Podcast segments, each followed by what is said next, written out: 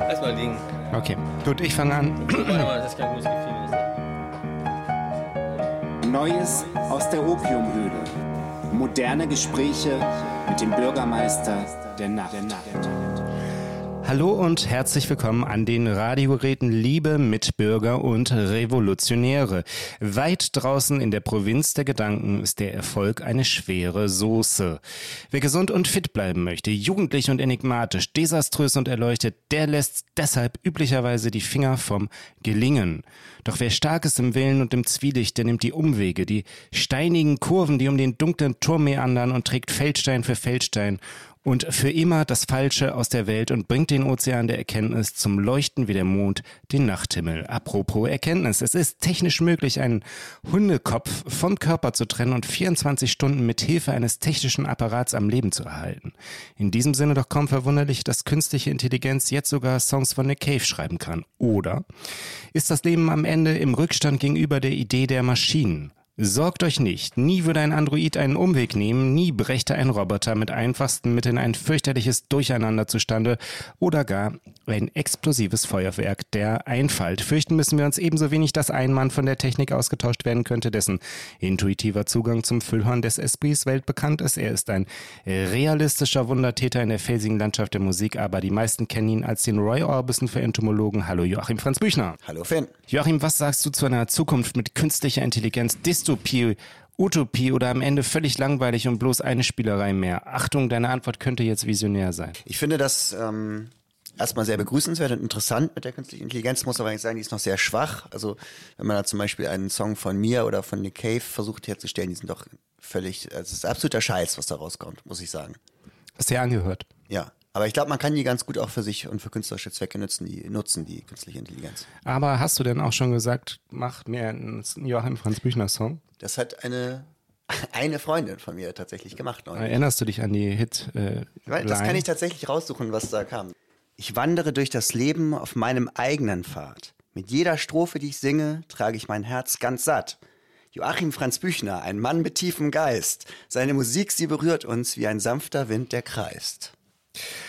Ja, das ist äh, von dem Original im Grunde genommen kaum zu unterscheiden. Apropos. Aber erstaunlich, dass sie diese Selbstreferenzialität kapiert hat, ne? weil ich ja tatsächlich einen Song habe, Bottom of the Pops, wo ich singe, ich bin Joachim Franz Büchner. Da muss man der KI letztlich doch schon Kompliment machen. Das klang doch fast schon, fast schon nach Goethe. Fast schon wie Goethe. Ja. Äh, oh, da, da schaltet sich ein, eine dritte Instanz zu. Unser äh, heutiger Gast hat mit Joachim gemein, dass sein Verwehren einer jeden äh, Banalität ähm, signifikant ist. Die ungebändigte Freude am Leben und der Kunst würde ich auch noch dazu rechnen. Und äh, was er noch nicht weiß, ist, dass Joachim und ich gerüchteweise als seine designierten Nachfolger gelten. Peter Sempel ist 1954 in Hamburg geboren, Altona. in Altona geboren. Musik, Psycho, Doku, Regisseur, ein Fotograf und Dichter, der Erfinder des verbindlichen Postkartenprinzips und ein virtuoser Träger der Sonnenbrille. Er hält den inoffiziellen Apfelkuchen-Weltrekord der bildenden Kunst und hatte einst unsere Talkgäste Rocco Schamoni und Knaff Rennem als Plakatierer bei sich angestellt.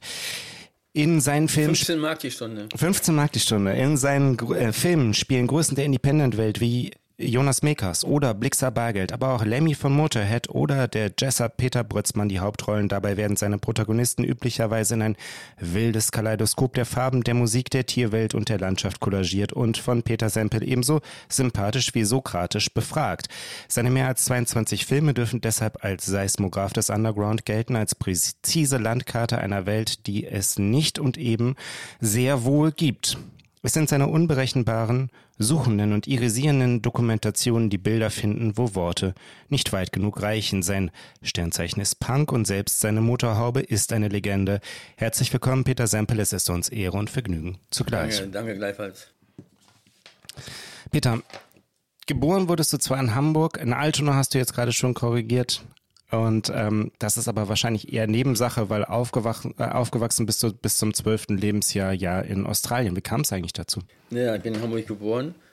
Als ich ein halbes Jahr alt war, nach Australien ausgewandert, Eltern mitgenommen und mit zwölf nach Deutschland zurück. Und zwar einmal über den Indischen Ozean hin über den Pazifischen Ozean zurück. Das heißt, ich bin einmal in meinem Leben um, ganz, um die ganze Erde gese- gesegelt. Und dadurch habe ich meine Horizonte bestimmt schon geweitet, nicht wahr?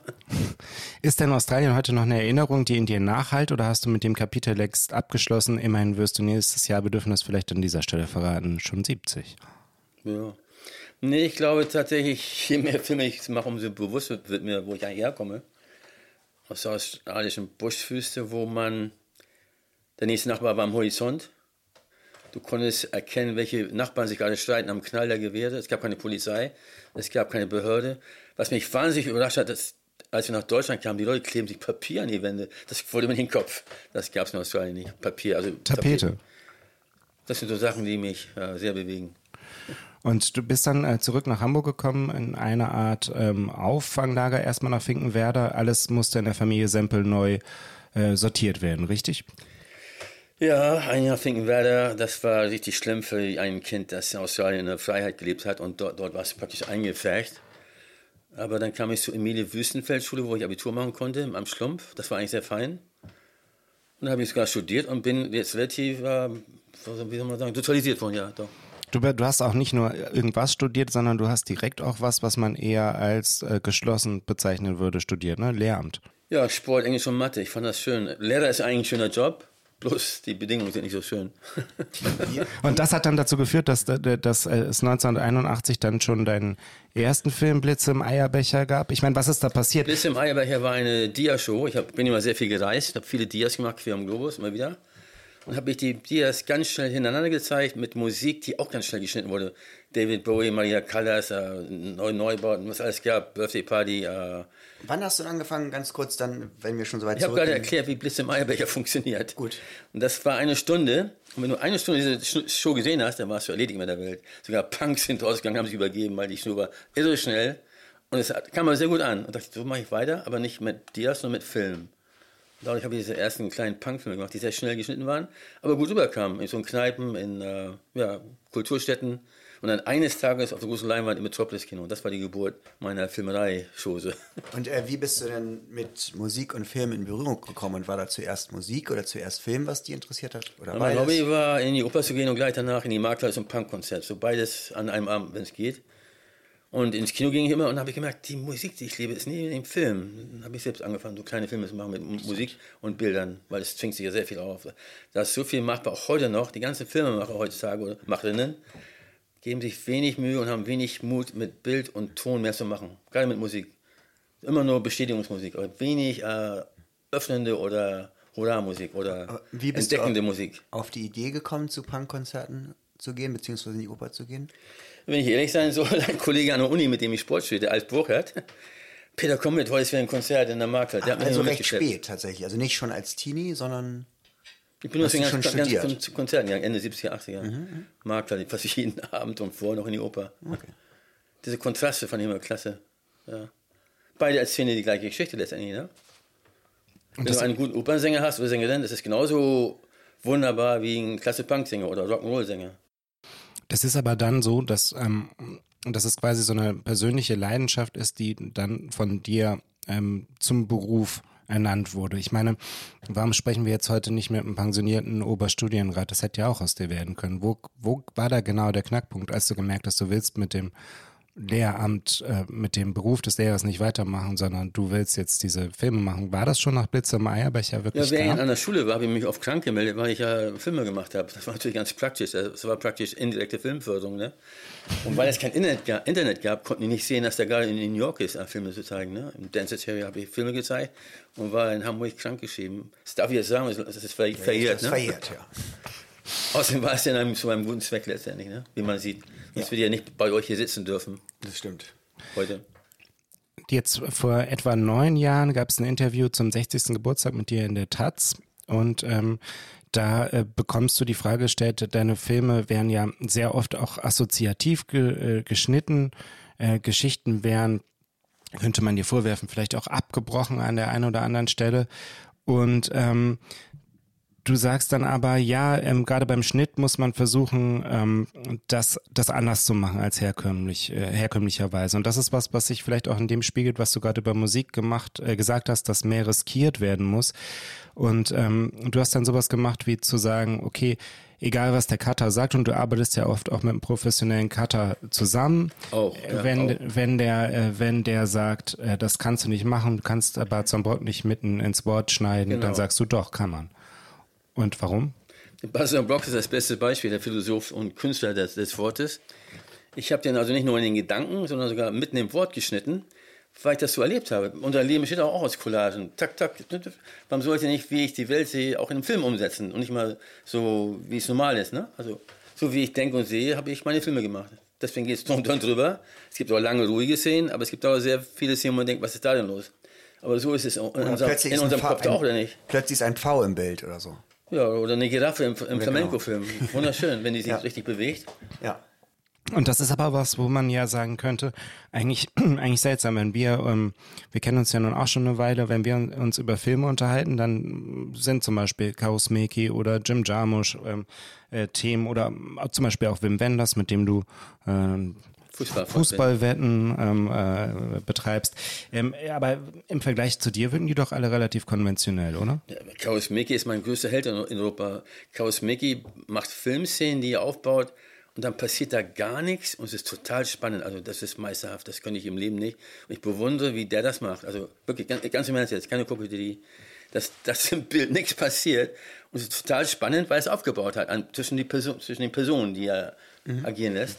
Und das hinzukriegen, ich kenne niemanden außer Kaurismäki. Aki, ne? Ich bin extra seinetwegen, als ich in Finnland war, mehrmals in seine Kneipe gegangen, um ihn mal zu treffen, aber leider war er nie da. Da habe ich ziemlich lange gesessen an meinem Gin. Vielleicht ähm, sollte man auch ein bisschen was dafür, wenn, wenn, wir, wenn wir schon da sind, Finn, auch darüber sagen, wie Peter seine Filme eigentlich macht oder wie die. Du verfolgst ja schon Ausschnitte aus dem Leben der Personen, die du porträtierst, kann man sagen. Ich glaube, Peter sagt jetzt, er porträtiert keine Person. Richtig? Das, mag, das kann sein, ja. Da habe ich vielleicht nicht. Nee, ich, ich filme Konzerte vor, auf und hinter der Bühne oder auch auf der Straße, was sich so ergibt, ne? Das sind Collagen. Zum Beispiel haben wir Peter ja ähm, zufällig in Zürich getroffen, als wir auf Tournee waren mit dem Bürgermeister der Nacht. Ja. Und da sind wir beide ins Cabaret Voltaire gegangen oder alle, Stimmt, mhm. alle vier oder fünf Leute. Und äh, Peter hat da eben eine, Re- war das eine Rede von Barzon Brock? Ja, ne? Basan Block, ja. Gefilmt. So, genau. Also, Basan Block im Cabaret, ja. Zu schön.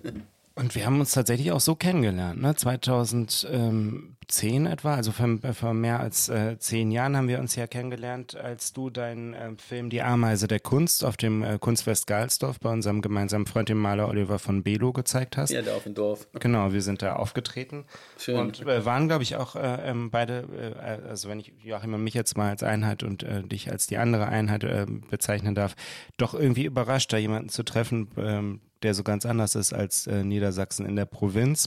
Ähm, aber ähm, was wir dann natürlich bekommen haben, ist eine deiner Postkarten jeweils. Und mich interessiert, du bist ja legendär auch dafür, ähm, Leuten, die du kennenlernst, Postkarten aus deinen Filmen, die du selber herstellst, zu überreichen. Wie kam es eigentlich zu dieser Idee? Das weiß ich gar nicht. Ich habe gefilmt, habe ich Bilder gemacht und habe irgendwie automatisch Postkarten ausgemacht, die beschäftigt. Dann wissen Leute, aha, es gibt den Film. Das ist, ja, das ist ja Werbung an der Basis, wenn du willst. Macht mir aber auch Spaß, ne? Und dann verteile ich die und ohne jeden Grund auch an Leute, die ich gar nicht kenne oder auch Leute, die ich kenne. Und es hat sich schon ganz schön gesammelt bei den Leuten. Ich habe auch schon über 100 Karten mittlerweile gemacht in den 40 Jahren. ich habe auch zwei hier in der Wohnung hängen, in der Opiumhöhle. Na, siehst du? Eine von Jonas in the Jungle und was war die andere nochmal, Fanny, die du gerade an der Tür gesehen hast? Das war, Oh, da muss ich passen. Ich glaube, es ist Ameise der Kunst. ja, Ameise der Kunst ist es, glaube ich, genau. Ich erinnere mich noch, dass ich, ich, kann, ich weiß noch ganz genau, wie vor mir jemand mich ausgelacht hat, dass ich diese Postkarten mache. Und in der gleichen Woche, das ist wirklich wahr, klingelte das Telefon bei mir in Hamm und da sagt jemand Lou Reed. Und dann sage ich, who's that? Lou Reed. Und dann sage ich, what can I do for you? Und dann hat er mich zum Japaner eingeladen. Und dann stellt sich raus, es war wirklich Lou Reed. Und dann frage ich ihn, wir sind dann zum Japaner am Hauptbahnhof. Und dann frage ich ihn, woher hast du denn meine Nummer? Ja, auf der Postkarte mit Jonas Mekas, die ich in New York gefunden habe. Ich bitte dich. Und dann haben wir uns angefreundet und er hat mir zu jedem Film ein Lied sogar geschenkt, also für Kino. Ja. Also da haben sich die Postkarten gelohnt. Das wusste ich aber vorher nicht. Ich habe das wirklich nur zum Spaß gemacht. Ich mache es auch weiterhin zum Spaß. Das ist nicht Berechnung, sondern Spaß. Das macht total Sinn. Ich verschicke mittlerweile auch gerne Postkarten, weil ich irgendwie keine Lust mehr habe, so WhatsApp zu schreiben immer. Ich sage so. ja designierter Nachfolger. Genau. Und wenn dann so einer von Peter rumfliegt, dann verschickt man die halt und dann so kommen die um die ganze Welt. ist ja logisch. Und auch zwischen natürlich Leuten, die sich für Kultur interessieren. Deswegen. Ich weiß auch, dass sie an vielen Kühlschränken hängen, ne? so Ja. hinter den Magneten. Bei uns natürlich auch. Ähm, es ist äh, auch so, ich war gerade ähm, bei unserem gemeinsamen Freund äh, Clemens Gärtler zu Gast und der hat auch eine ganze Sammlung Wer ist von das dir. denn? Clemens Echt? Gärtler? Ähm, äh, der Betre ehemalige Betreiber des Subito. Und der wusste das noch. Und der hat natürlich auch auch eine ganz opulente Sammlung. Und ich habe mich in dem Zusammenhang gefragt, gibt es eigentlich, hast du eigentlich ein Archiv? Gibt es eigentlich irgendwann das große Buch Nee, zur es gibt ein paar? Leute, die von mir. Es ist so, dass ich. Eigentlich ist die Idee, ich mache Filme und es machen Künstler mit, die ich kaum oder wenig bezahle. Das heißt, wenn ich durch die Welt oft eingeladen werde, dann schicke ich dem wenigstens eine Postkarte aus der Stadt, aus Tokio oder Sao Paulo oder irgendwo Lübeck oder Solingen. Dann schicke ich immer eine Postkarte, damit die wissen, aha, der Film, wo ich drin bin, wird da und da gezeigt. Ich verdiene zwar nichts und fast nichts, aber immerhin wird der Film gezeigt. Und so hat sich das summiert dass ich allen möglichen Künstlern sehr viele Postkarten schreibe. Ich habe bestimmt den Weltrekord im Postkarten schreiben. Aber ich mache es gerne. Ist aber echt Arbeit, kostet echt Porto, seid ihr so. Auf die Ist Dauer. teurer geworden, ne? Auch gerade. Äh, gerade wieder 45 Cent oder was zahlt man jetzt pro Postkarte? Manchmal bleibe ich in der Stadt einen Tag länger, nur um die Postkarten zu schreiben. Ach, ist das, das ist so eine richtige äh, Arbeitsaufgabe, ne? Wie Zum viele Beispiel, wenn du Postkarten? in Tokio zeigst und die Leute in Hamburg freuen sich, die, der Film in Tokio gezeigt oder Sao Paulo, dann mache ich einen Tag länger, um die Karten zu schreiben. Du solltest das, äh, vielleicht kannst du dir irgendwann äh, einen perspektivischen Assistenten, Joachim hat jetzt ja Interesse angemeldet, zulegen. Du, äh, der schreibt dann quasi den Text und du machst nur noch, zeichnest nur noch ähm, deine Figur rauf. Ja, aber die erkennen ja meine quicklige Handschrift. Du hast was Interessantes gesagt, als wir, kurz nachdem wir uns kennengelernt hatten, glaube ich. Ähm, und das war der Moment, wo ich das erste Mal dachte, ach, das ist aber wirklich mh, super interessant, was, äh, was äh, Peter auch, ich möchte das jetzt mal als philosophisch hinter seiner Arbeit als Überbau anzubieten hat. Und ein Satz, der mir besonders hängen geblieben ist, war, mh, dass man, bevor man, ich glaube, wir haben uns über, ähm, über Umwelt, Umweltpolitik unterhalten, und du meintest, der, bevor man anfangen müsste, seine Umwelt aufzuräumen, das ist ja auch was sehr Aktuelles, müsste man eigentlich erstmal äh, seine Innenwelt aufräumen und anfangen, ähm, zum Beispiel freundlicher zu Leuten zu sein. Ne? Oder, ähm, und das ist, äh, finde ich, tatsächlich was ganz Basales. Was, ähm, was ähm, steckt da bei dir dahinter? Was ist die Überlegung? Nein, Hauptgedanke schon als Abiturient vor zig Jahren habe ich gedacht, wieso gibt es immer diese ganzen Proteste auf der Straße, um die Umwelt zu retten? Ich habe noch nie einen Protestlauf für die Innenwelt gesehen, weil in der Innenwelt fängt das ganz zuerst an, das Chaos oder nicht, und die Katastrophe, oder?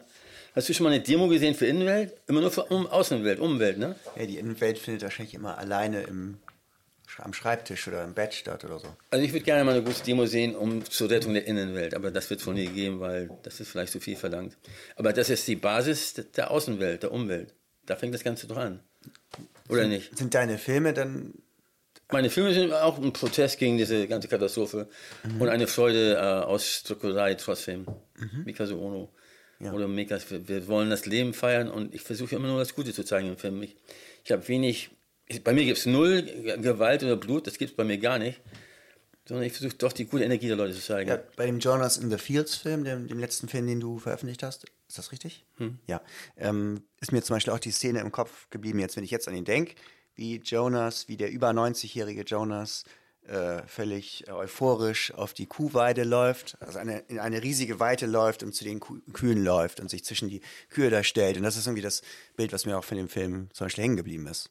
Was ich auch nie vergessen werde. So. Ja, die ist sehr schön. Ich war selbst baff. Ich war mit Jonas in Litauen und da eine Weide bis zum Horizont. Und da sage ich zu ihm, lauf doch mal zu den Kühen. Und dann macht er das auch, ne? Mir war nicht klar, dass er das gleich machen würde. Das ist das Tolle an Jonas Mekas. Der macht dann das einfach, ne? War genial, wirklich. Mit meiner schönste Szene, wie der Mann über die Felder läuft und, und die Kühe begrüßt. Und danach noch ein Pferd umarmt auch noch. Ach ja, stimmt, ja. Das weiße Pferd. Wo ich während des Films überblickt habe, damit es sich auflöst.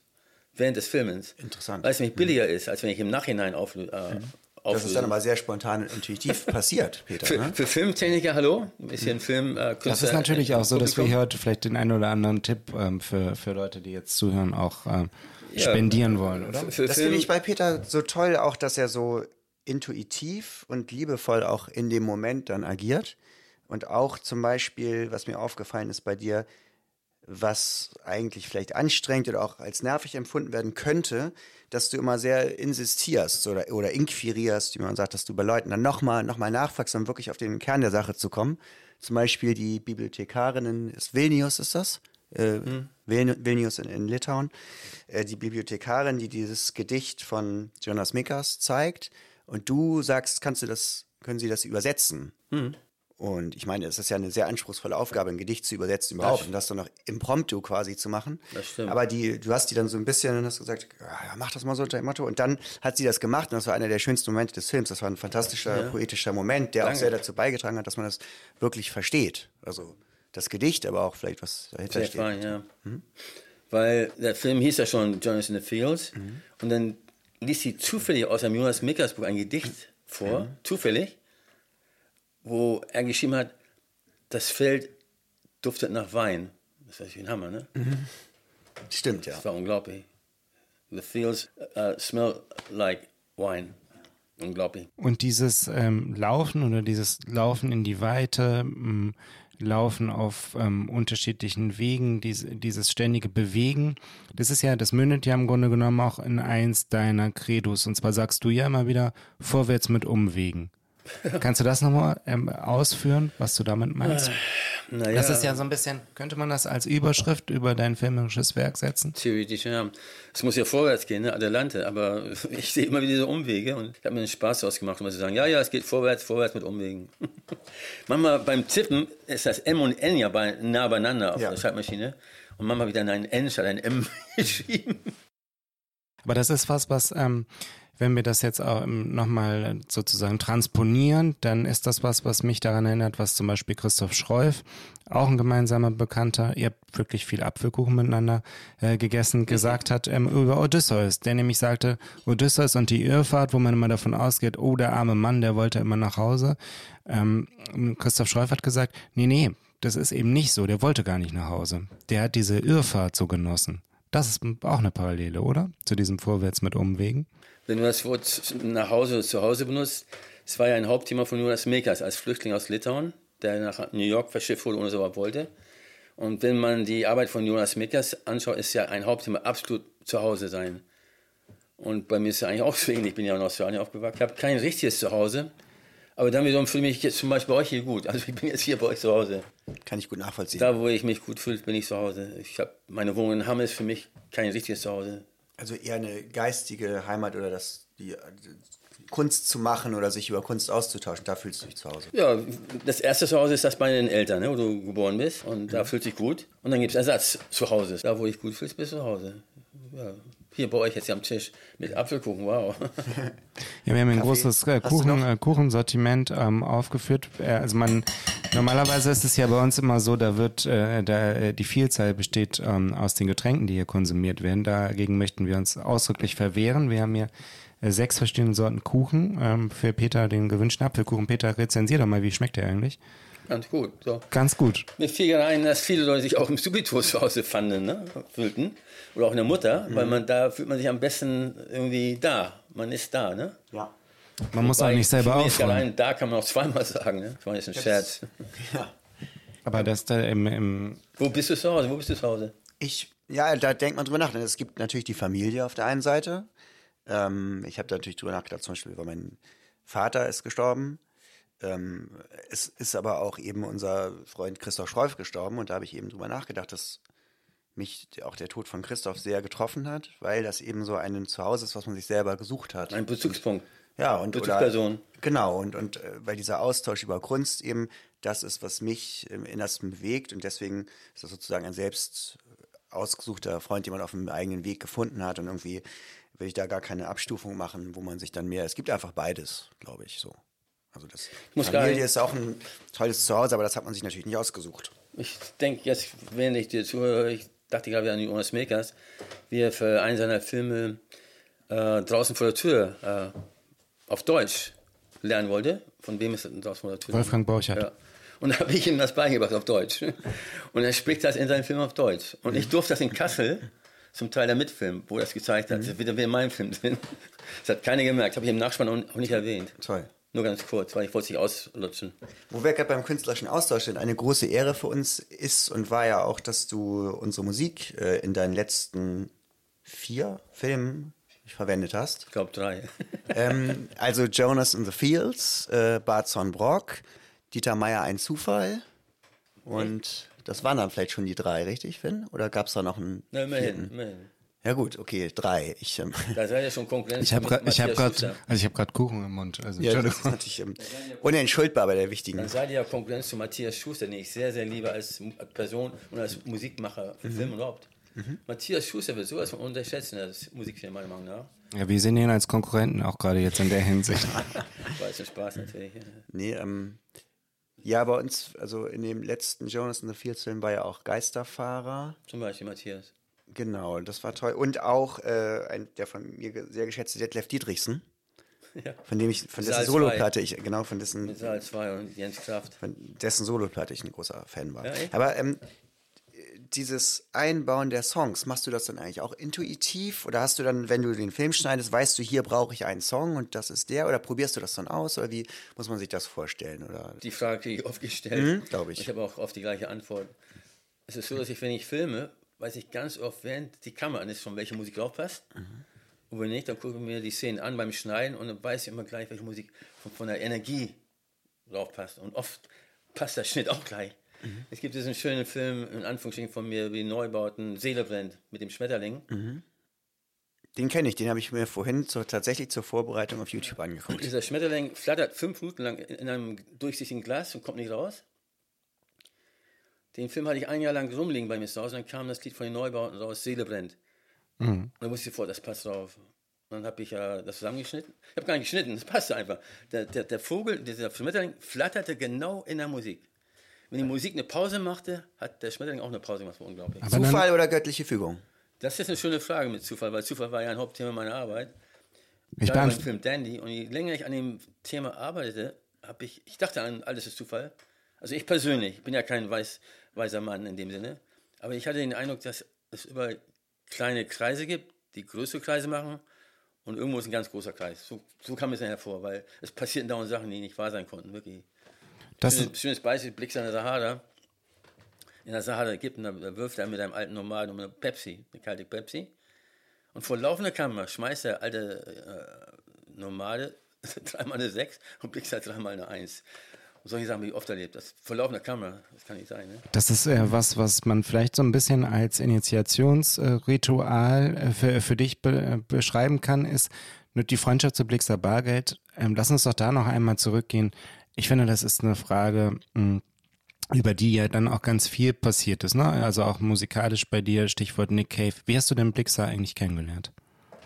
Das ist eine schöne Anekdote. Ich hatte Anfang der 80er, war es 81 oder 82 in Berlin im Kuckucksnest, das war so ein Blätterhaus, habe ich meine Punkfilme gezeigt, wo ich total gelingt worden bin bei, der, äh, bei meiner Gage nebenbei bemerkt. Die haben mir oft gelingt, die Punks, ne? Anyway, nützt ja nichts. Sonntagnacht wir nach Hamburg zurückfahren und gehen nochmal ins Risiko. Das war schon 1 Uhr nachts, sonntags. Und die ist total leer, ein Trunkenbold in der Ecke und dann blickst du hinter der Theke in seinem total dünnen, was war das, ein Plastikanzug oder sowas, in schwarz alles. Da sage ich so, pass auf, wir würfeln. Wenn du gewinnst, halt doppelt und wenn ich gewinne, äh, umsonst. Ich habe tatsächlich 15 Tonic an, nee, warte mal, Screwdriver, genau, umsonst gehabt. Das hat ihn beeindruckt. Da sind wir Freunde geworden, glaube ich. Das ist eine gute Geschichte. Und ich bin danach nach Hamburg gefahren, das darf man gar nicht weiter sagen. Ja? Wie hast du Nina Hagen kennengelernt? Das ist auch eine schöne Anekdote. Ich, ich habe ja für, für, für Musikzeitungen und Stadtzeitungen geschrieben in den 80ern. Mhm. Auch für die Sounds, ne? Sounds auch ein paar mhm. Dead Kennedys, Kennedys und Mimis. Und die Mimis aus Geisterfahrer auch. Mhm. Und Nina hatte ein Interview im Interconti Hotel am Hauptbahnhof. Und das werde ich nie vergessen. Ich war ein Riesenfan von ihr damals. Und die Interviews waren alle fertig. Ich war als letztes übergeblieben. Da meinte sie, oh, komm mir doch mal ins Zimmer. Da stand ich mit dir im, im, in so einem ganz engen äh, Fahrstuhl neben meiner damaligen Göttin mehr oder weniger. Und dann haben wir ein Interview gemacht. Und der Witz ist, ich, ihr kennt mich ja, ich sag, was ich denke. Und das hat Frau Hagen nicht mal gepasst, aber hat ihr wohl auch gefallen, dass der Typ sagt, was er denkt. Und mhm. sind wir dann Freunde geworden, weil du, gerade bei Stars musst du sagen, was du denkst, sonst ist es blöd, ne? Viele ja. lassen sich ja gar nichts gefallen, nebenbei gemerkt, ne? Leider, je berühmter und erfolgreicher jemand ist, umso schwieriger werden die in der Persönlichkeit, habe ich oft beobachtet. Aber es gibt auch welche, die sich mit Ja-Sagern umgeben, ne? Ja, leider, weil es einfacher ist. Ja. Das ist mir zum Glück ja nicht passiert, weil ich ja nicht so berühmt geworden bin. Ein Glück, ne? Ja. Da können wir aufatmen. Und du hast dich, bist auch nicht an Leute geraten, die Ja-Sager mögen, ne? umgekehrt. Ja. Wahrscheinlich. Ja, Du doch. bist übrigens, äh, was, ähm, was man, Doch, doch. was man aber übrigens nicht sagen kann, ist, dass du hinter den Leuten, das ist vielleicht ein äh, populäres Missverständnis, das wir jetzt auch an dieser Stelle einmal deutlich aufklären können. Es ist nämlich nicht so, dass du hinter den Leuten hergerannt wärst und gesagt hättest, du bist prominent, bitte, bitte mach den Film mit mir, sondern der einzige, den du jemals irgendwie gefragt hast, hast du nicht Lust mitzumachen, ist tatsächlich für Dandy Blixer gewesen und über den hat sich dann ganz viel ergeben, ne? Ja, Blix ist eigentlich der einzige Prominente, in Anführungsstrichen, den ich gefragt habe, darf ich dich filmen? Und dann haben wir für Danny gedreht und er meinte, dass mir, kann Nick Cave auch mitmachen? Ich, ich, ja, schon, aber den kann ich gar nicht bezahlen. Und am nächsten Tag sagt Blix, er will 400 Mark haben. Und ich, oh scheiße, 400 Mark wäre viel Geld. Da habe ich, mich über- hab ich mich selbst überzeugt, habe tatsächlich 400 Mark rausgedrückt und habe Nick dann mitgemacht. Zwei Tage. Diese wunderbare Szene mit der Akustikgitarre City of Refuge, genial. Und mit Blixer gewürfelt, das will ich alle sehen. Wir haben 20 Minuten Material auf 16 mm, wie die beiden würfeln. Das liegt bei mir noch irgendwo rum. Und es gibt die berühmte Postkarte, wie der Würfel in der Luft tanzt, ne? Von Blixer Nick. Und das ist aber was, was dich dann im Grunde genommen hat sich das dann immer so fortgesetzt. Äh, zum Beispiel Nina Hagen hat, Die hat und dann, ich will auch mitmachen. Wirklich, ist wirklich wahr. und Lemmy hat dann wiederum gesehen, du filmst über Nina, Nina Hagen, also Lemmy von Motorhead, äh, und hat Das so gesagt, Schneeball. mach doch lieber einen Film über mich. Ich hätte nie Lemmy in meinem Leben gefragt, kann ich filmen? Ich, den hätte ich nie gefragt. Ich habe sogar Nein gesagt, als er mich fragte, weil ich dachte, der ist mir zu groß, Lemmy, das ist mir einfach too much. Ist eigentlich auch gar nicht so deine Musik, oder? Oh, ich war schon mal Motorhead-Fan, doch. Echt? Übrigens, äh, eine Anekdote. Ich war wegen Nina in, in London. Mein Gott, wie lange ist das her? Da hatte ich gerade Dandy gemacht. Und da treffe ich sie in Portobello Road, glaube ich, zusammen mit Lemmy in einer Bar.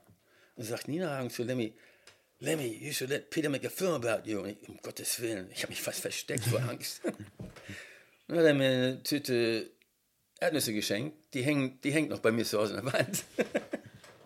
Peanuts. Aber du hast ihn ja Und dann viele Jahre später, als ich den Film in L.A. machte, meinte ich zu ihr, schon eine Anekdote, sag mal, du bist mit Lemmy befreundet, vielleicht können wir den als Gast im Film einbauen, für meinen Film mit dich. Ja, nee, ich habe seinen Kontakt nicht, nicht mehr und das macht er bestimmt nicht. Und es gibt in Los Angeles eine Frau, die verkauft sämtliche Privattelefonnummern, je nach Berühmtheit sind die teuer. Und Lemmy habe ich für 100 Dollar gekriegt, habe ich sofort bezahlt, ne? Dann habe ich ihn angerufen, ich mache einen Film, mit Nina, machst du mit? Ja klar, komm vorbei, Rainbow, gib mir ein kleines Interview. Und dann hat sie so ergeben, dass er irgendwann sagt, make a film about me. Und ich, oh, ich weiß nicht, ich wollte es erst gar nicht. Und habe ich dann später im Docs gesehen, wie er dieses Lied singt, I don't believe a word, oder welches war es nochmal? Und dann bin ich backstage, kann ich den Film, ja, mach den Film los. Und deswegen habe ich den Film ihm gemacht. Das war eigentlich seine Idee. Das sind doch auch Aufnahmen, wie er mit Hawkwind spielt, oder? Nicht bei mir, nee. Ach so, nee, okay, das habe ich dann. Entschuldigung, das, das schneide ich mir tatsächlich jetzt mal raus. Das habe ich dann aus dem anderen. Aber ich habe äh, damals schon Rockwood auch geliebt, ohne überhaupt Lemmy zu wissen, wer er überhaupt war. Ja, Das ist schon ja. geniale Musik, ne? Aber was ich ganz interessant fand ähm, bei dem Film über Lemmy, ich habe, ich, mu- musikalisch kann ich mit Motorhead relativ wenig anfangen. Aber Kannst du noch dazu lernen. ich Das kann ja stimmt, noch dazu, auch ich so, kann ja. äh, ja noch dazu lernen. Und auch Das ist dann, letztendlich ist es Blues, wenn du das so siehst. oh, Motorhead-Musik ist eigentlich Heavy Blues.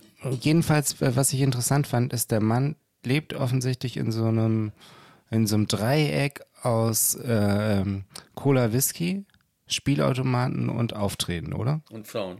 Und Frauen. Das ist dann doch wieder ein Quadrat. Das ist nicht, das ist nicht pointiert genug. Lebte. Lebte, ja. Ein Und, Gentleman. und das ist für dich ein Gentleman? Ja, war. Weshalb? Ich habe auch oft beobachtet, ich habe das wirklich oft gesehen, weil ich war ja viel unterwegs mit denen auch, dass er gerade bei unwichtigen Menschen ihnen mindestens so viel Respekt geschenkt hat wie wichtigen Leuten. Dann kannst du sehen, wie jemand drauf ist. Und das ist für dich die Definition für Gentleman. Nein, Nicht alleine kommt vielleicht, dazu. aber es ist, finde ich. Ich finde das super. Letztendlich, ja, Gentleman. ne? Gentle, Ja. To be gentle, das heißt ja freundlich letztendlich mehr Mhm. Ein freundlicher Mensch eigentlich und respektvoll. Egal wie berühmt und unberühmt du bist. Gentleman versteht man auch darunter, dass jemand höf gewisse Höflichkeitskonventionen einhält. Ne? Also, aber ähm, das ist eben Peters Definition davon, ich sehr nachvollziehbar. Ich bin auch Englischlehrer. Genau. Ja, da zeigt sich das, äh, das Scherz, von der Pike auf gelernt. Ähm, ich will noch mal einmal zurück zu einem Kernpunkt. Und zwar ähm, haben wir das vorhin jetzt schon so, ähm, so ein bisschen äh, ähm, äh, gehabt, das Thema. Und zwar, wo ist man zu Hause? Und ähm, das ist dann so ein bisschen In der Musik. Ja, pass auf, genau. Und ich, das ist so ein bisschen abgedriftet. Und ich wollte eigentlich die ganze Zeit sagen, Joachim, du bist doch zu Hause im Geräusch.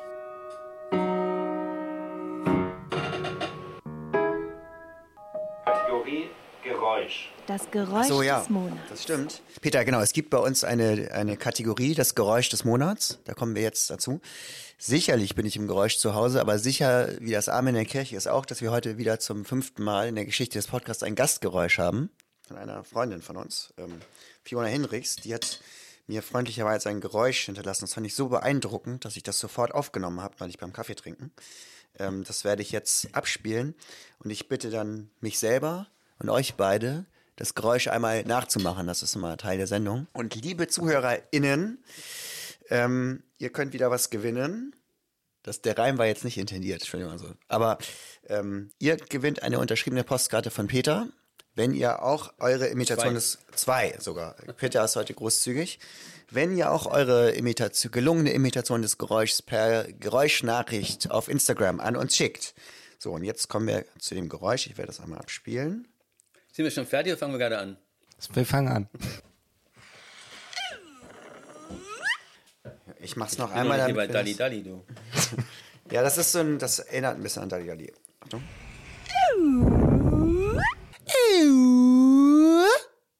Vielleicht sollten wir Peter fairerweise immer noch sagen, dass es sich um den Gesang eines Buckelwals handelt dabei. Spiel nochmal ab, Joachim. Wie, soll- machen oder abspielen? Abspielen.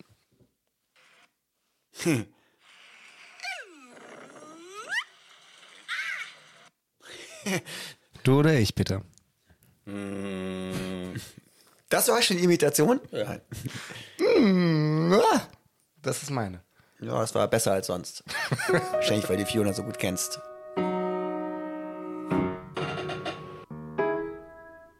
Kategorie Geräusch. Das Geräusch des Monats. Was ihr, über, was ihr übersehen habt, ich meine, ihr seid beides Mu- Musiker, ne? Wenn ihr euch die Filme anguckt, die, die ich gemacht habe, ist euch schon mal aufgefallen, welche Musikwelten ich vertreten habe? Von Jazz bis Heavy Rock, bis Pop, bis Punk, bis ne? Klassik. Klassiker war auch dabei, immer wieder in jedem Film. Ich glaube, es hat keinen Filmemacher, den ich kenne, in Deutschland so viele Band, Bandbreiten an Musiken gebracht, ne? Ich will mich nicht loben, ich weiß immer, euch als Musiker eigentlich Nee, das ist da machen. ein Teil des aufregenden, aufregenden Kosmos deiner Filme, dass das eben auch so grenzüber oder über Flamenco. so viele Genres, genau, und, und Themen und so, genau. Auch die, die Denker, die du in den Filmen zeigst und die verschiedenen, ganzen verschiedenen Stimmen, diese riesen Collage aus allem Möglichen, dass du da so eine Ganzheitlichkeit irgendwie Und jetzt muss ich nochmal einen Rap-Film machen, verdammt nochmal. Ja, Rap fehlt allerdings Ja, noch, ja, ich Peter, tatsächlich. Ich, ich frage immer die Leute, habt ihr Rap-Sänger in Hamburg, die ihr mir anbieten könnt für meinen neuen Film? Ja. Über übrigens nur Frauen. Richtig, da kommen wir sowieso noch. Da, Lass uns mal, lass uns mal direkt das ein. Nein, wir lass uns, machen. lass uns direkt mal ein. Nein, wir sind noch nicht fertig. Ich dachte, das war der Schluss. Nein, nein, nein, das ist mal zwischendrin, die. Lass uns, äh, lass uns, äh, lass Ein uns, Intermezzo. Genau, sein Intermezzo. lass uns genau ähm, da mal reingehen. Ins Lass uns nicht nur zurückschauen, sondern lass uns, äh, lass uns in die Zukunft gucken. Du arbeitest gerade an einem Film. Erzähl mal ein bisschen was darüber. Was ist das? Nur Frauen, hast du gerade gesagt. Das ist keine Zukunft. Ist schon Gegenwart? Das ist ganz witzig. Ich hatte vor über 20 Jahren eine Förderung beantragt bei der Filmförderung Hamburg und die wurde abgelehnt. Wurde mir nachher gesagt, weil ich ein Mann bin. Oh, das gibt's wirklich. Und jetzt habe ich das Projekt wieder, an, wieder angefragt. Wurde es doch gefördert. Leider ist das Thema sehr hip, aber das war mir auch egal. Ich wollte schon immer einen Film machen, wo nur Frauen drin sind. Es war auch ein Kritikpunkt an meinem Film mit Mes und Co. über die Kunstszene Deutschlands. Ich habe ja zwei Jahre lang die Kunstszene Deutschlands abgefilmt, soweit ich konnte. Und dann gab es immer Kritiken im Kino bei den Diskussionen. Ein Kritikpunkt war immer, sie haben zu wenig Frauen im Film. Und ich, das stimmt eigentlich, ist mir gar nicht aufgefallen, weil ich habe halt gefilmt, was vor mir ist. Und es waren einfach viel mehr Männer als Frauen in der Kunstszene vertreten, meiner Meinung nach. Und habe ich mir damals schon gesagt, ich mache da mal einen Film nur mit Frauen. Und das war eigentlich der Grund. Jetzt haben sie die Förderung Hamburg, Moin heißen die, mir doch eine kleine Förderung bekommen, dass ich einen Film mache, nur mit Frauen. Und ich will mich auch als Mann total zurückhalten. Wenn es geht, kann ich mich auflösen, so wie Kazuo Ono, der Tänzer. Er sagt, wenn ich eine Blume tanze, bin ich eine Blume, dann bin ich weder Mann noch Frau. Oder Du bist die Kamera. Ich bin nicht mal die Kamera. Die Kamera soll, wenn es nach mir geht, den Film alleine machen. Da- Das ist der Gedanke. Der Gedanke. Es, ich muss mit meiner Kunst so weit kommen, dass ich mich wirklich weder Mann noch Frau bin, sondern einfach ein Auge bin. Beobachtend und äh, weder noch, es ist schwer, aber du verstehst den Gedankengang, den Ja. ich versuche, dass ich einfach beobachte, ohne Mann oder Frau zu sein, was natürlich schwer ist, aber als Künstler musst du vielleicht so weit gehen können, denke ich mir gerade so. Hab ich. Es gibt es auch. Das, irgendwas ist die Idee. Und ich habe 15 verschiedene Frauen in 15 verschiedenen Kunstgattungen, können auch mehr oder weniger sein. Die Idee ist eine große Collage aus allen möglichen Gattungen, verschiedene Frauen, Qualitäten, Können, nicht Können, aber sie sollen alle Überzeugungstäterinnen sein. Das ist mir wichtig. Die müssen ihr Ding leben. Wie gut die sind, ist mir fast egal.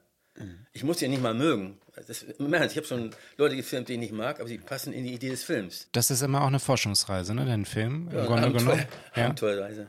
So aller aller Joseph Conrad äh, tief ins Herz der Finsternis rein, oder? Das ist immer auch eine Expedition und ähm, das finde ich ist eine ganz große Stärke, dieses Suchen. und entdecken. Die besten Sachen sind fast immer Zufall. Wenn, du musst die Kamera dabei haben und dann musst du, allerdings musst du das Gefühl haben, dass du vorher schon weißt, gleich passiert was.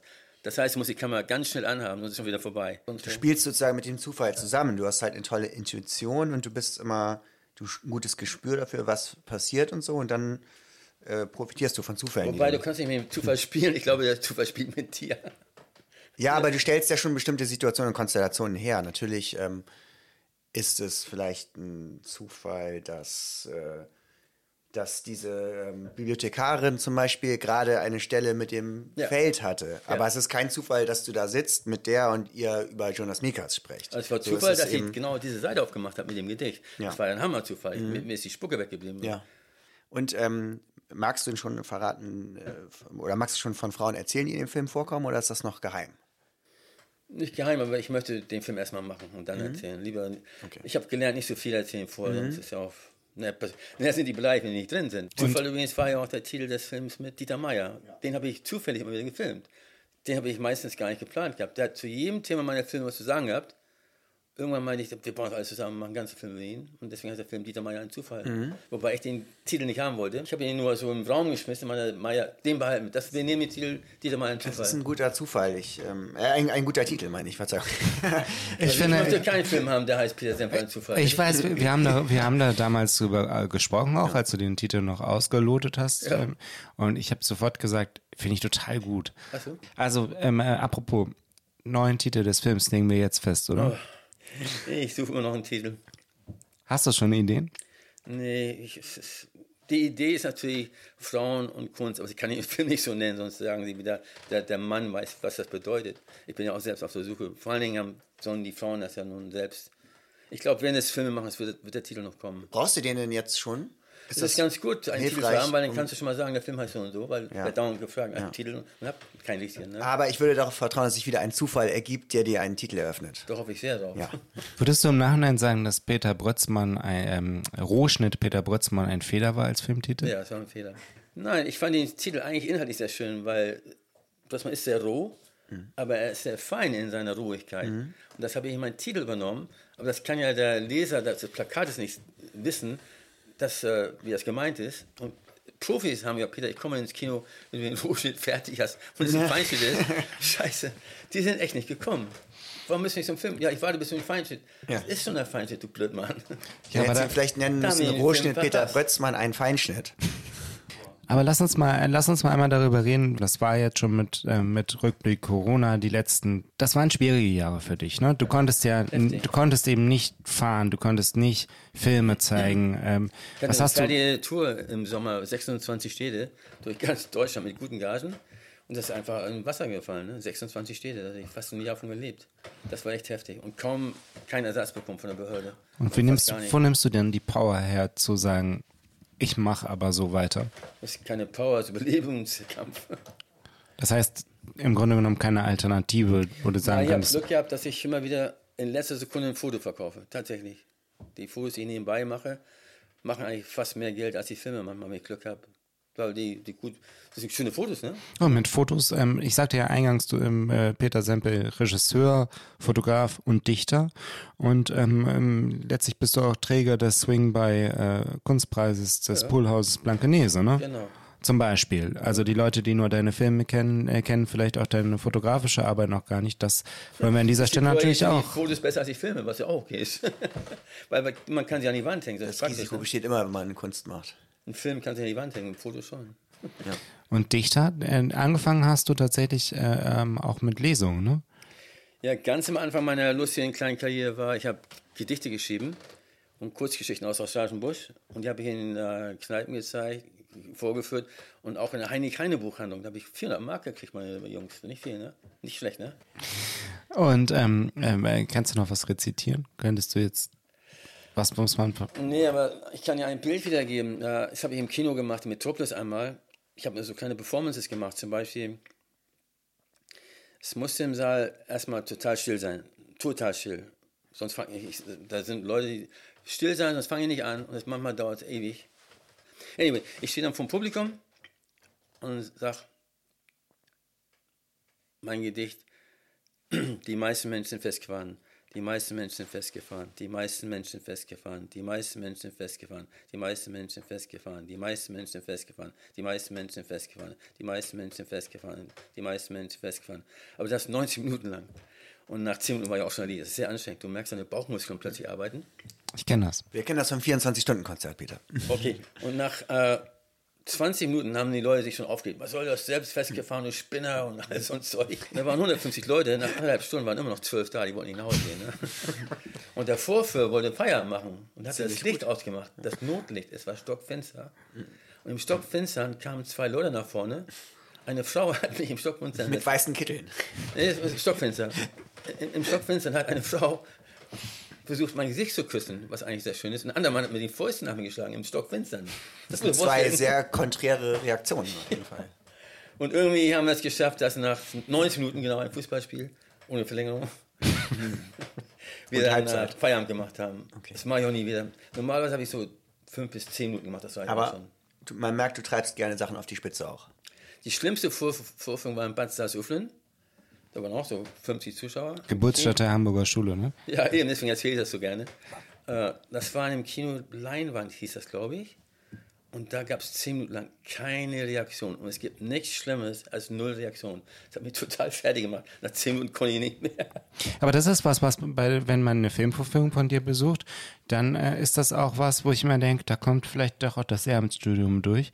Äh, das Lehramtsstudium, das da durchkommt. Ganz am Ende rollst du eins deiner Filmplakate, zeigst auf einen der Zuschauer und sagst, du stellst jetzt mal eine Frage. Wenn keine Reaktion kommt. Das gab es auch, ja. ja. Ich zwinge Leute zum Interview. Ich finde das ganz toll. Das ist ja wieder dieses Inquirieren, was ich vorhin meinte. Ja, und weil das Ja, auch was ist. braucht Feedback, ne? Nein, aber das wird auch, das wird auch, das ist nicht alles nur so, du konsumierst das und sitzt da und dann gehst du nach Hause, sondern da, da wird plötzlich was herausgefordert. Das ist ja ein toller Moment. Das ist ein Punk-Moment. Ne? Da wird was, äh, da wird was an den Statuten, wie es ist, wird gerüttelt und da, äh, äh, da passiert was. Ich war in Duisburg im Jugendzentrum, ich glaube, es hieß Eschhaus. Und da war ein berühmter Zuschauer, den ich damals nicht kannte. Wir wurden dann Freunde, weil er freute sich, wie ein Zuschauer einen Stuhl nach mir warf während meiner Performance. Und den Projektor getroffen, das war ganz furchtbar. Der Projektor ist, glaube ich, kaputt gegangen. Teurer Xenon-Projektor. Und dann kam er zu mir und hat mir gesagt, das war der Christoph Schlingensief. Danach waren wir irgendwie Freunde geworden. Und Jahre später hat er mir eine Filmshow in der Volksbühne be besorgt, wo ich noch nie so viel Geld verdient habe in Deutschland wie bei Schlingensief. Also ich liebe den Mann sowieso und dann erst recht. Und der hatte die Idee der Kino Extrem Show übrigens, alle Filme gleichzeitig zeigen, was ich immer wieder ab und zu gemacht habe. Das war seine Idee. Die Filme laufen gleichzeitig auf mehrere, äh, mit mehreren Projektoren, die nebeneinander, und dann mische ich die Töne. Und dann mache ich die Töne aus vier, fünf Filmen zu einem Ton, weil ich die Musik alle kenne. Dann kann ich so mischen, dass sie wirklich zu einem Ton werden. Du glaubst das nicht. Es ist völlig perplex bist du dann. Und das hat jedes Mal geklappt. Das mache ich aber selten, weil es sehr aufwendig ist. Hast du mal eine Kunsthalle gemacht, ne? Zuletzt? Kunsthalle habe ich gemacht. Da wurde ich vom Gast eingeladen, witzigerweise. Und ähm, Kunstverein auch. Und in, im, im Egyptian in, in Los Angeles, ich bitte dich, in so einem riesen Kino. Das hatte das Goethe-Institut allerdings organisiert. Und auch in, äh, warte mal, auch in Flora, äh, in der Nacht, wo die Flora dann abbrannte und ich soll die Schuld gehabt haben. Du sollst die Schuld für Ja, weil meine Geräte nicht gut waren. Aber das glaube ich nicht. Ich wurde nie wieder eingeladen, die Flora. Aber ich glaube, das war die Technik von den Leuten da. Das ist doch jetzt äh, verjährt, oder? Die können Das dich doch mal wieder einladen. Aber ich bin danach nicht mehr eingeladen worden. Ich muss ja auch nicht meine Filme zeigen. Genau, vielleicht zum, zum Abschluss noch, hast du denn jetzt äh, in nächster Zeit ähm, noch Vorführungen, auf die du hinweisen möchtest? Ich leider nicht. Achso, nicht. Aber wenn irgendein Zuhörer oder- Zuhörerin sagt, äh, wir haben einen guten Rapper in Hamburg, dann sagt Bescheid hier bei euch. Hast du Haiti denn schon gefragt? Nee, zum Beispiel. Ja, dann. Kann ich mal gucken. Ran da. Aber erstmal eruieren, ne? Machen wir. Es gibt ja viele Umwege, nicht wahr? Ja. Wir essen jetzt, wir machen jetzt eine Kuchenpause. Wir verabschieden uns von euch. Das war jetzt eine. Danke für richtig, eure Mühe. Das war jetzt eine große Danke für eure Toleranz. Ehre und Freude. Absolut. Ähm, ähm, wir haben die Sendung gar nicht anmoderiert. Ne? Das war Neues aus der Opiumhöhle. Ein- Abmoderiert meinst du? Ein, nee, anmoderiert. Ein sehr beliebter Podcast mit äh, Finn Steiner und Joachim Franz Büchner, dem Bürgermeister der Nacht. Zu Gast war heute Peter Sempel. Es war tipptopp. Wir freuen uns sehr und äh, Danke für eure Mühe, Gerne. dass ihr mitgedacht habt. es war uns Ehre und Vergnügen zugleich. Ich habe es schon eingangs Meinst du, gesagt. kannst du mit anfangen? Ich glaube, Hannes? Ich meine das nicht technisch, sondern inhaltlich. Aber auch technisch. Ich, ich nuschel ja eigentlich, Herr, Herr Tonmeister. Ist, ist verständlich? Der Podcast Neues aus der Opiumhöhle wird euch präsentiert von Mutter. Der Bar für Alkohol, Musik und Menschen. Stresemannstraße 11, 22769, Hamburg.